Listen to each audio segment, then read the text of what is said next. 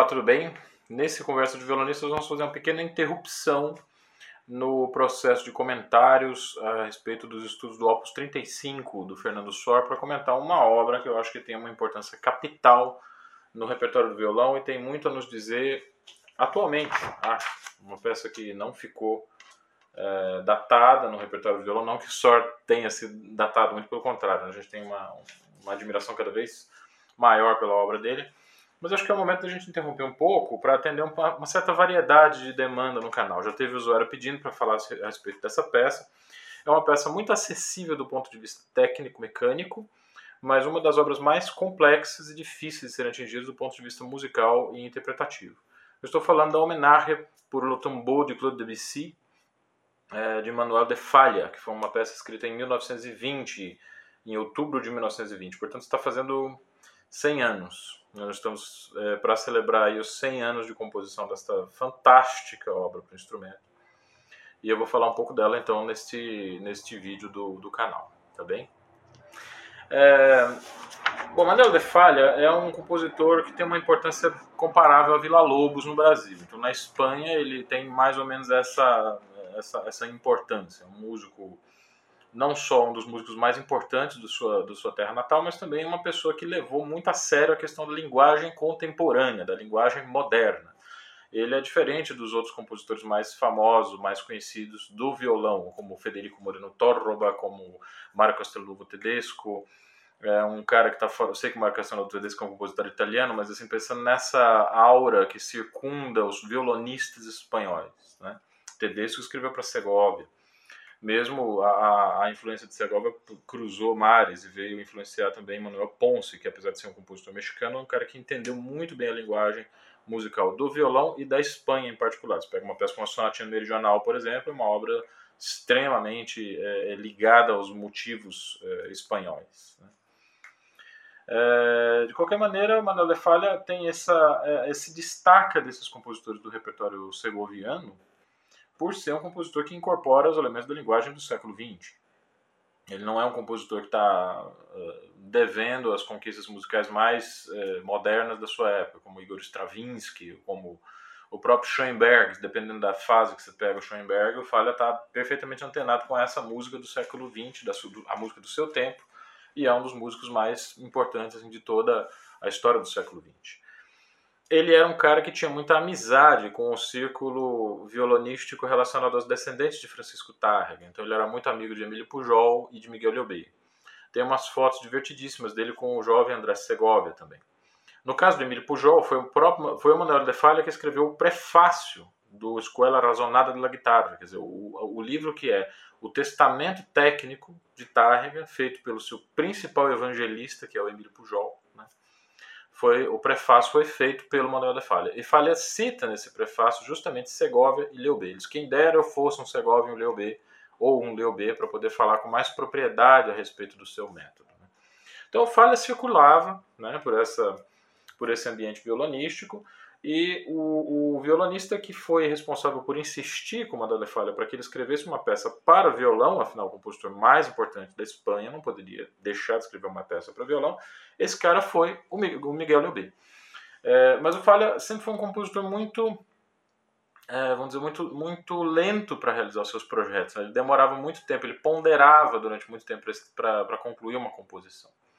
E só que o ano de 1920 pegou a comunidade musical meio de surpresa por causa da morte de Claude Debussy. É, uma revista de música na França, a revista de música na França, Revue Musicale, dedicou um número inteiro ao Debussy e pediu a vários compositores de várias nacionalidades que escrevessem então obras em homenagem a Debussy. E diante dessa, desse compromisso que apareceu, não sei muito bem, a gente não sabe muito bem como é que falha, como é que Manuel de Falha juntou os dois compromissos, mas assim, a perspectiva de publicar uma obra na revista musical né, da França, de Paris, que era a revista de circulação musical mais importante no mundo daquela época, é, se juntou na cabeça dele com a perspectiva de escrever uma, de finalmente pagar a promessa, né, de que ele ia escrever uma obra para violão para Miguel Leobé. Então, assim foi feito.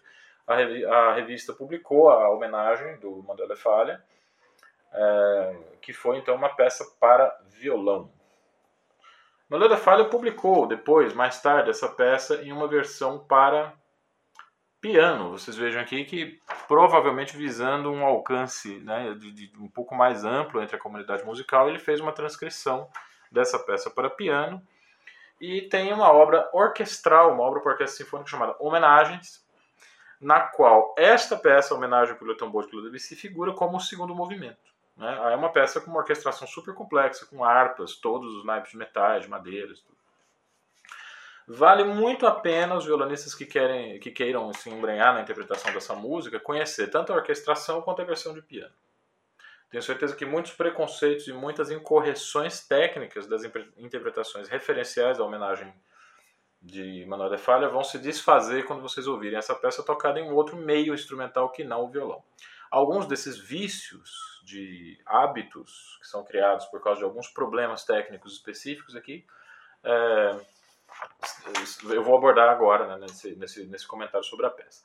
Mas antes, só algumas, ainda algumas informações históricas importantes.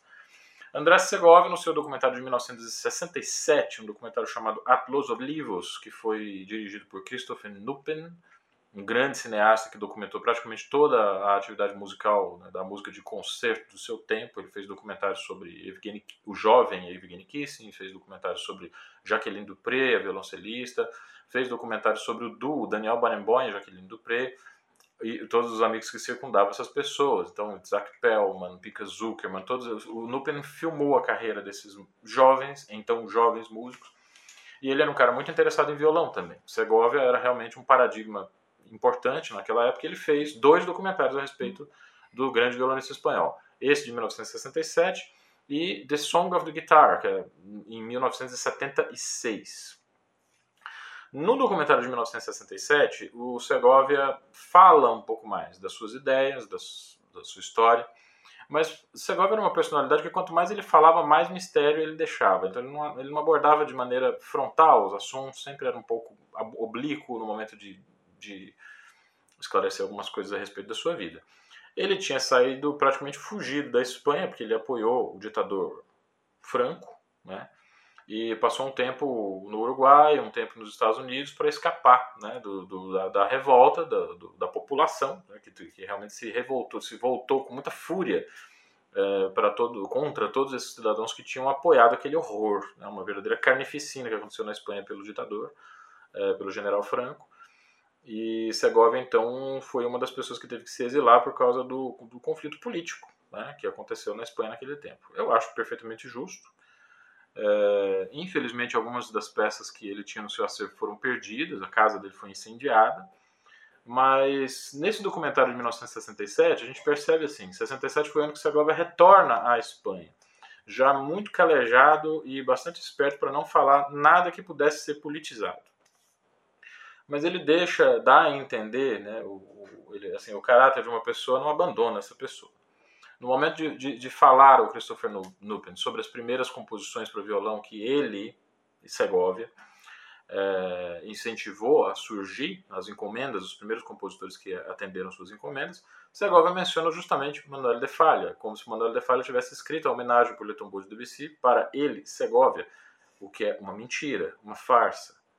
A obra foi escrita para Miguel Liobé, mas Segovia realmente não poderia nem mencionar um violonista que estivesse atuando junto a ele nessa época, apesar desse Miguel Leber muito provavelmente ser o seu professor.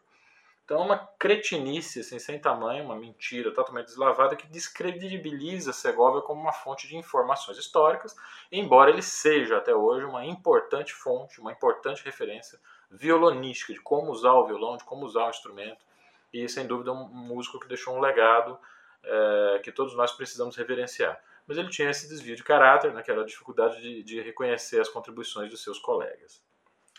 Muito bem. A homenagem por Le Tombeau de Claude Debussy entrou no repertório de muitos violonistas quase que imediatamente. A maioria dos violonistas que perceberam ali um conteúdo musical tão denso, em uma obra que não é tecnicamente tão pesada, é, acabou fazendo a sua própria leitura da obra e, e, é uma peça que não passaria desapercebida de Julian Bream, Julian Green, que era o cara que estava batalhando por, por, um repertório inglês em linguagem contemporânea, é, fez contatos com o Benjamin Britten, que foi um dos compositores mais celebrados da sua geração. Né? Benjamin Britten viveu entre 1913 e 76, não tenho bem certeza da data do falecimento do Britten. Mas em um concerto ao qual Britten compareceu, de Julian Brin, o Julian Brin tinha programado justamente a homenagem do Mandela Falha. Ah, no documentário My Life in Music, que Julian Brin é, que foi filmado né, em 2004, o Brin conta essa história e fala que a peça que mais impressionou em todo o programa que o Brin tocou, a peça que mais impressionou o Benjamin Britten foi a homenagem do Manuel de Falha. E ele chegou no camarim assim completamente é, tomado assim de uma epifania, disse, mas essa peça é maravilhosa, é uma peça que tem assim três, quatro minutos de música e, mas ela tem materiais suficientes para a gente explorar uma obra de 20 minutos. A gente poderia fazer uma obra de 20 minutos com tudo aquilo que o, que o Faia escreveu. Ficou completamente impressionado pela peça. E dali a, um, a pouco tempo, o Britten trazia ao Brin o Nocturnal Op 70, que é a composição, vamos dizer assim, um, uma, uma, pedra angular do repertório do século XX, 1963, uma composição de 1963, que inaugura uma nova fase assim, nas, nas possibilidades do violão servir às composições contemporâneas. Então a gente percebe assim como que esse jogo de diálogo com as obras de arte ele pode ser estabelecido de uma forma muito produtiva. Faia, que era um compositor extremamente cuidadoso, resolve é, é, cumprir a promessa que ele fez ao seu amigo Miguel, Miguel Leobé e deixou uma das obras mais importantes de todo o século XX, que continuou influenciando, continuou interferindo, continuou gerando outras produções artísticas. Um outro compositor que a gente pode se lembrar, que homenageou esta composição, é o próprio Joaquim Rodrigo, né, que escreveu uma peça em homenagem a Malé de Falha. Léo Brauer, também nos seus três apontos, o primeiro movimento dos três apontos, é uma homenagem a Malé de Falha.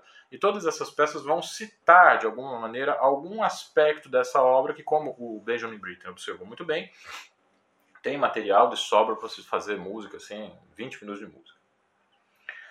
Uh, Pois muito bem, o, o que nós temos aqui com, a, com essa peça é uma exploração de dois elementos bastante claros que precisam ser ressaltados de forma muito incisiva, de forma muito é, clara. Né? O modo frígio, tá? que é esse modo que a gente compõe assim a partir de Mi, né? esse modo que é composto pelas notas naturais a partir de Mi. Esse modo permite esse desenho, né? parece que tudo que a gente compõe no modo frígio tem a ver com a música espanhola improvisações no modo, do modo frio vão nos levar diretamente a essa atmosfera musical espanhola. É, mas isso no plano das alturas, né, no plano melódico. No plano rítmico, a gente trabalha com o ritmo de habaneira. Por que a habaneira? Porque é a, o ritmo que o próprio Debussy usou para fazer a sua própria homenagem à música espanhola. Então vocês procurem uma peça chamada Estampes, do Claude Debussy, um desses movimentos, se não me engano, o segundo movimento, chamado Soirée em Granada, quer dizer, uma noite em Granada, é, ele vai, a gente vai escutar um, uma peça muito lírica, uma melodia muito interessante, que de repente é entrecortada por um elemento invasivo, que é este aqui.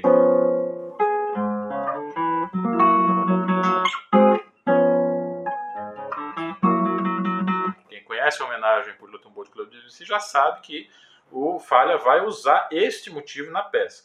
O curioso é que, na peça de Manuel de Falha, a função dessa, desse material, vamos dizer assim, é a mesma função é, que ele ocupa na obra do Debussy. Quer dizer, não faz parte do desenvolvimento da obra, não faz parte do material temático, temático central, né?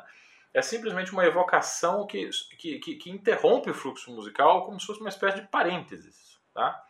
O Faia coloca essa citação aqui exatamente com essa função, como uma interrupção do fluxo musical e, e, quase como uma aparição assim de, de algo que Debussy usou para homenagear a música espanhola.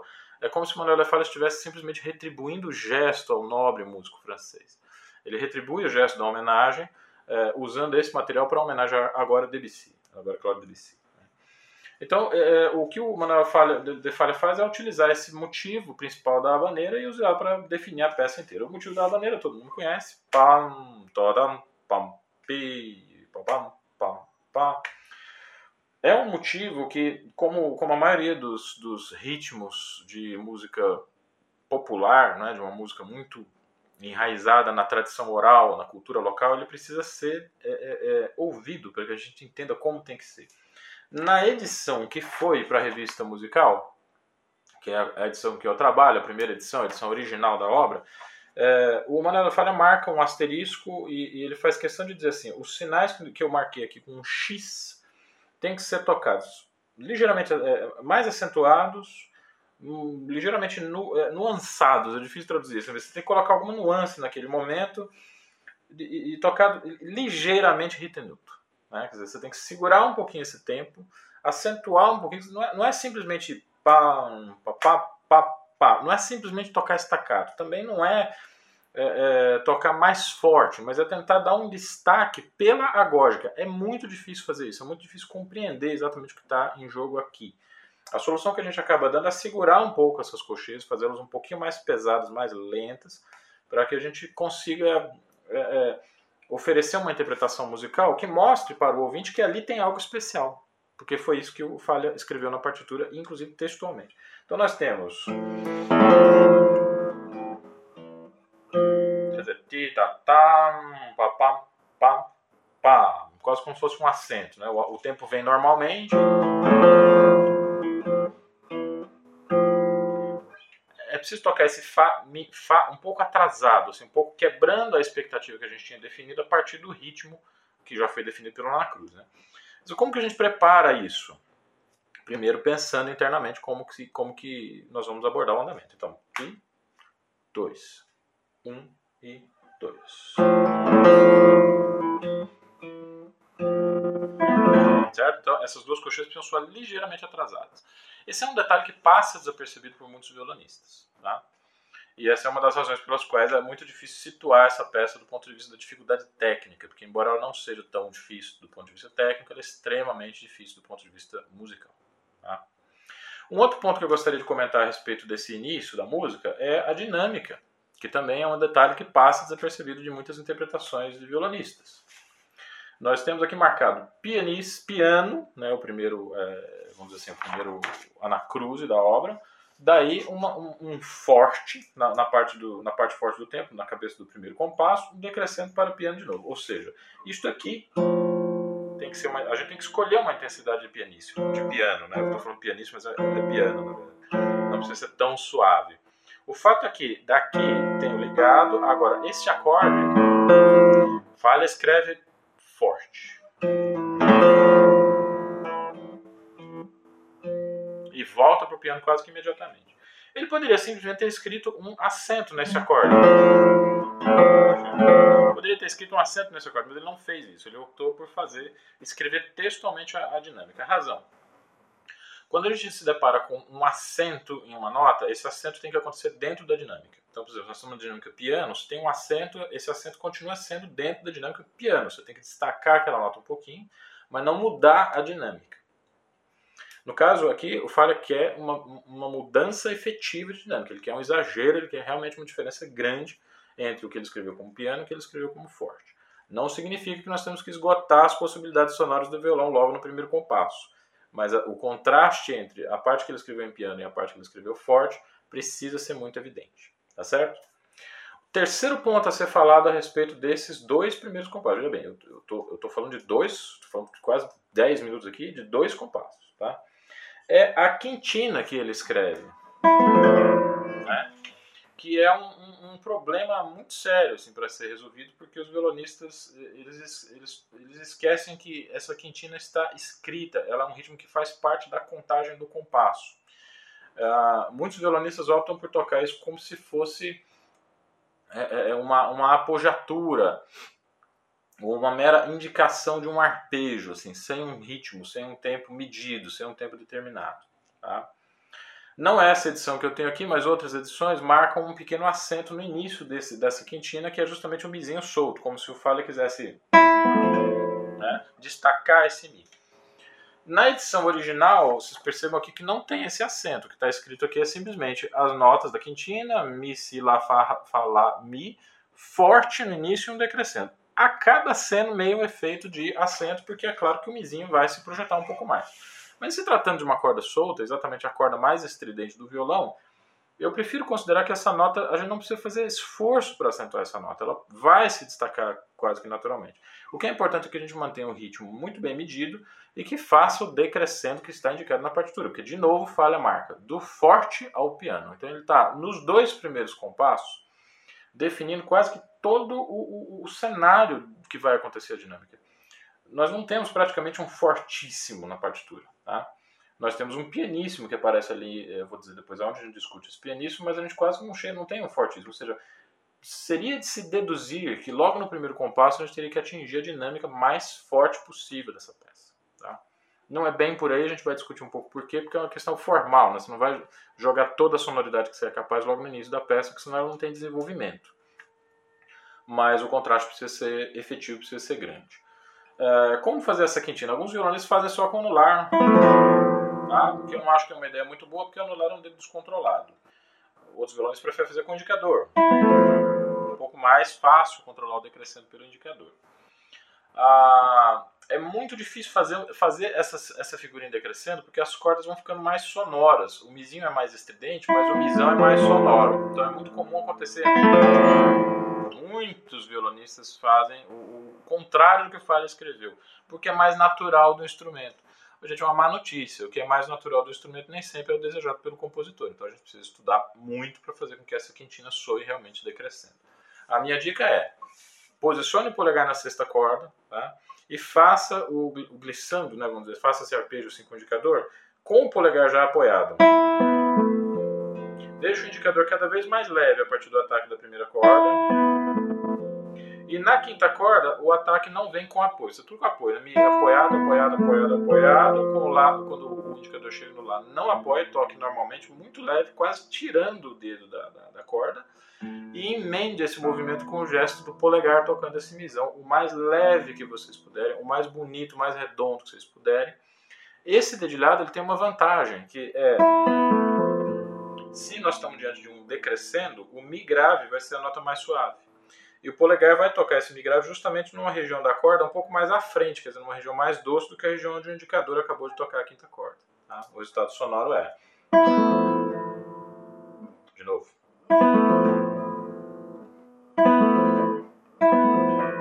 É preciso deixar isso muito claro do ponto de vista rítmico. Então marquem, estudem com o metrônomo uma colcheia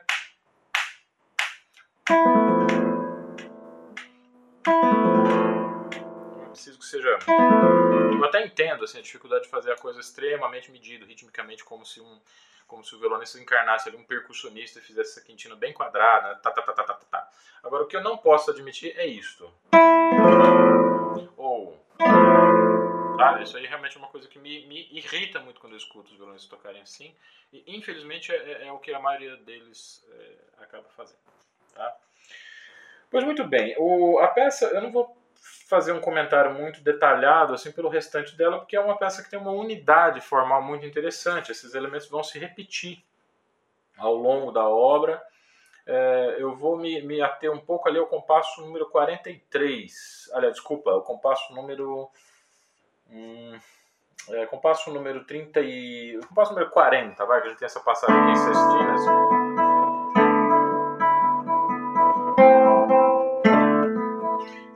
40, 41. A partir do compasso 41 nós temos uma linha de baixo.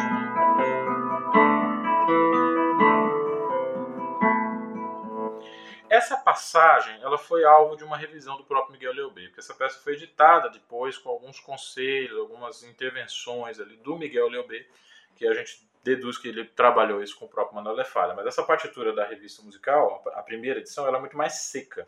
Ela só tem as notas e a indicação de decrescendo e decrescendo. Tá? Nós não temos um dedilhado aqui onde o Falha tenha dito claramente é, como ele quer que toque essas, essas notas. Tá? O que o Miguel Leobé faz é, no compasso 42, não, do, na passagem do compasso, na passagem do compasso 41 para o compasso 42, este Mi, o, Miguel Leobé escreve um glissando para o Lá que a, a, já desde o compasso 38 estava sendo tocado na terceira corda, na terceira corda mesmo que ele tem que ser tocado.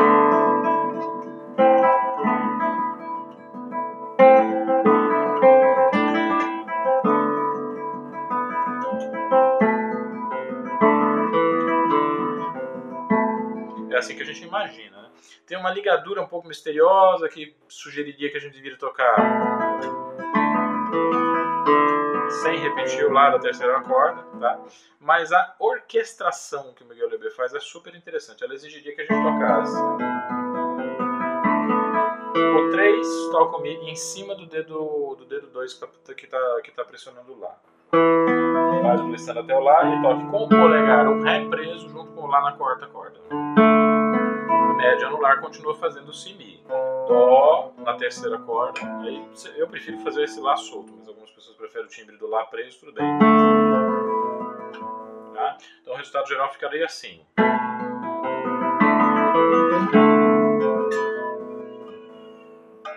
Eu acho esse, esse, esse dedilhado assim, de uma mágica impressionante. Eu acho que ele é uma das. Se a gente dá uma olhada na obra do Miguel Leobé, e a gente entende bem assim como que ele conseguiu herdar de Tárrega essa capacidade de encontrar truques internos do violão para fazer com que os, os, elementos do instrumento sejam ressaltados com o máximo de surpresa, o máximo de inteligência, o máximo de, sabe, é uma, é uma, uma passagem que realmente eu concordo muito com o Leo B e eu não adotei essa, essa versão a princípio por causa daquele purismo musicológico, né? É, se falha não escreveu, então não vamos usar.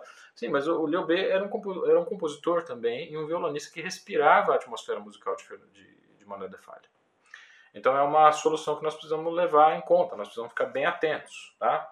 Com o passo 43 em diante vai haver uma esses é, pontos anotados no baixo também é uma coisa que às vezes os violonistas ignoram. Eles tocam simplesmente livres o baixo.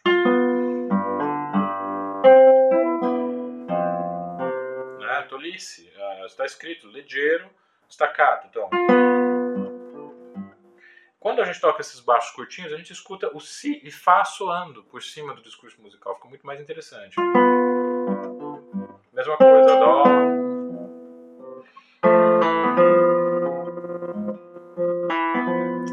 staccato baixo.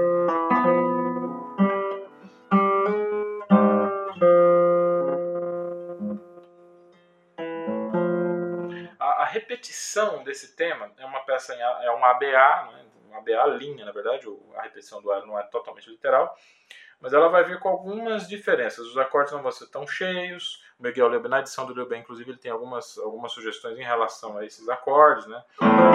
Usar essas cinco cordas para fazer a volta do tema, uma série de alterações ali que não são, enfim, muito é, estruturais. Né? Mas a gente tem essa, essa, essa continuidade do movimento e a interrupção, então, do gesto do desenvolvimento da peça para a apresentação do tema do Debussy.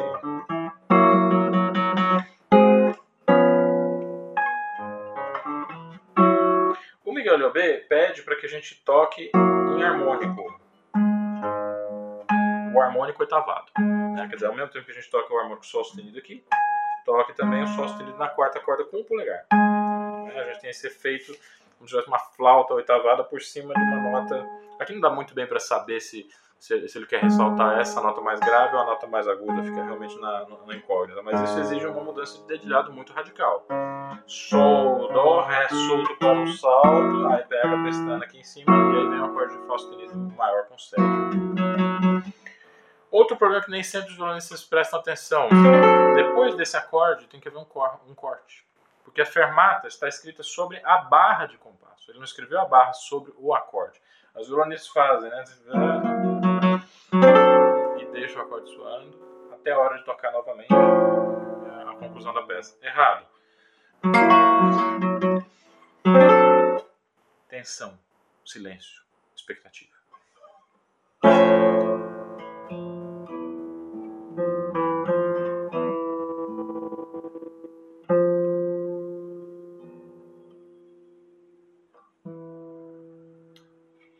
Perdendo-se, né? cada vez mais suave, mais lento e com um som indo para o mais piano que o violão poderia produzir.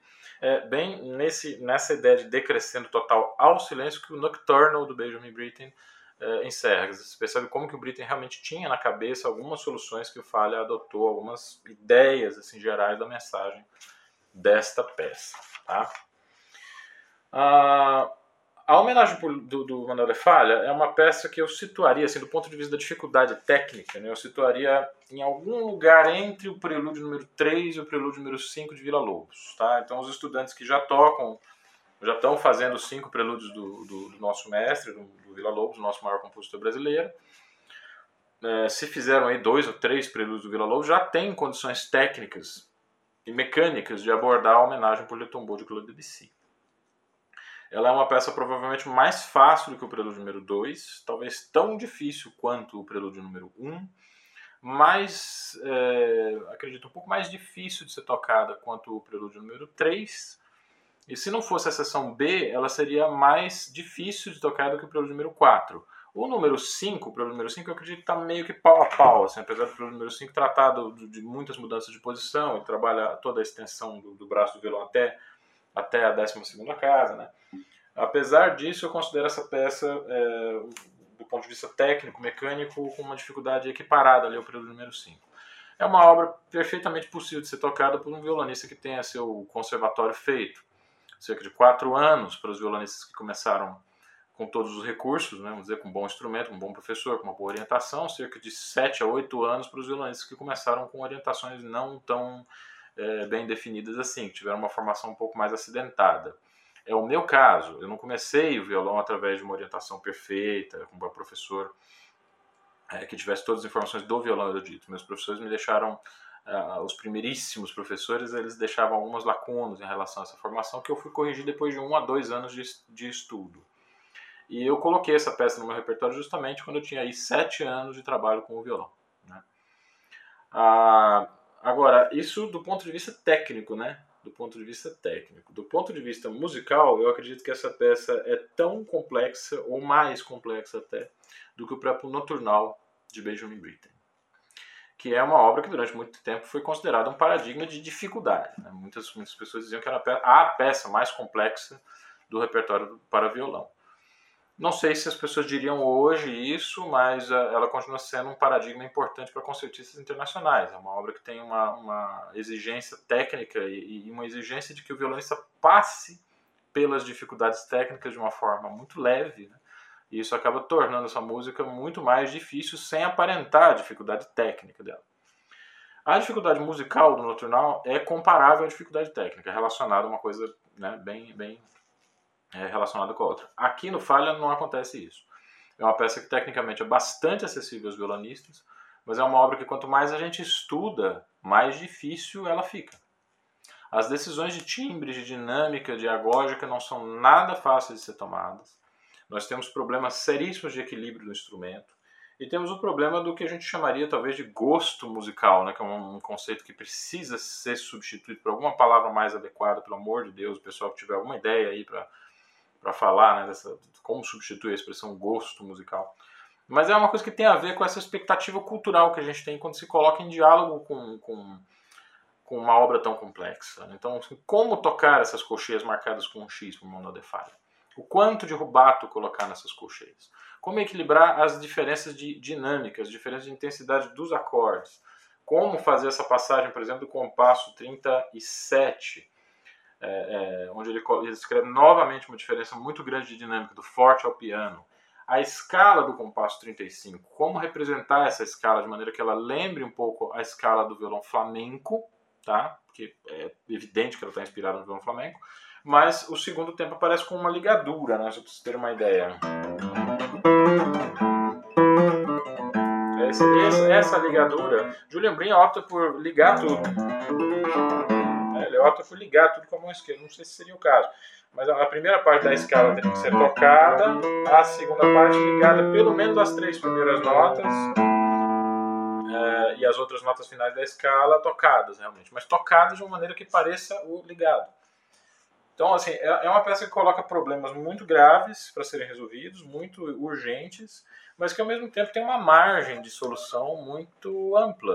Ela meio que dá uma certa. Tirando assim, o violonista não pode tocar com ritmo errado, né? Para mencionar o que um amigo Walter Celeste comentou a respeito do direito, né? O, o juiz ele, ele pode fazer a interpretação dele da lei, mas ele não pode dizer que uma maçã é uma banana. Essa peça é típica desse tipo de problema. Nós realmente podemos ter uma margem muito grande de colocação de ideias interpretativas pessoais, mas ele não pode dizer que uma colcheia é uma semínima e que uma, e que uma colcheia com X é uma semínima e uma colcheia sem X, sabe? É preciso que a gente consiga transmitir para o público a ideia da partitura, que o público ouvindo o que a gente está tocando Se tivesse que escrever, ele escreveria o que nós estamos lendo aqui na partitura. Essa é a ideia de transmissão de uma ideia musical.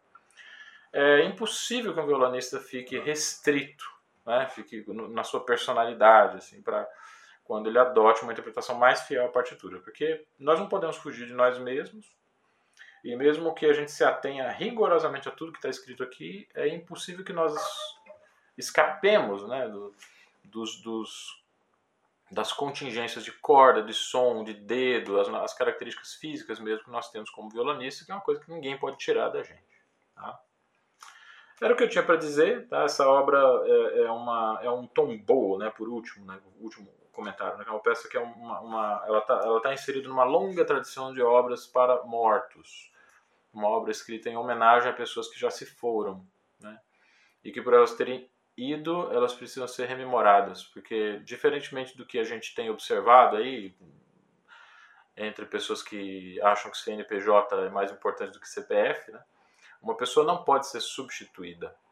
E a ocasião do falecimento de uma pessoa, como foi o caso de grandes artistas que nos deixaram recentemente, como Naomi Munakata, como Aldir Blanc, a ideia de que a gente até cobrar das autoridades que se manifestem a respeito do passamento dessas pessoas, é que a gente tenha a oportunidade de rememorar a obra delas, rememorar aquilo que elas deixaram conosco e aquilo que pode nos inspirar, nos amparar e nos reconstruir diante de tanta coisa que nos decompõe nós vivemos no, no, no, na vida. Né? É, eu acredito que essa peça do Mandela Falha seja um documento de, dessa capacidade que nós temos de olhar para o passado, de olhar para as pessoas, de olhar para grandes artistas, pessoas admiráveis e homenageá-las e prestar um tributo a elas. É, sempre que eu me aproximo dessa peça, eu tenho é, um, um, pouco de reservas, né, assim, porque nunca me sinto muito à altura de, de, de, oferecer uma interpretação justa, de uma interpretação digna dela. Tá? Entre outras coisas, essa é uma das razões pelas quais eu não estou seguindo os pedidos de alguns usuários do canal de tocar as peças que eu comento.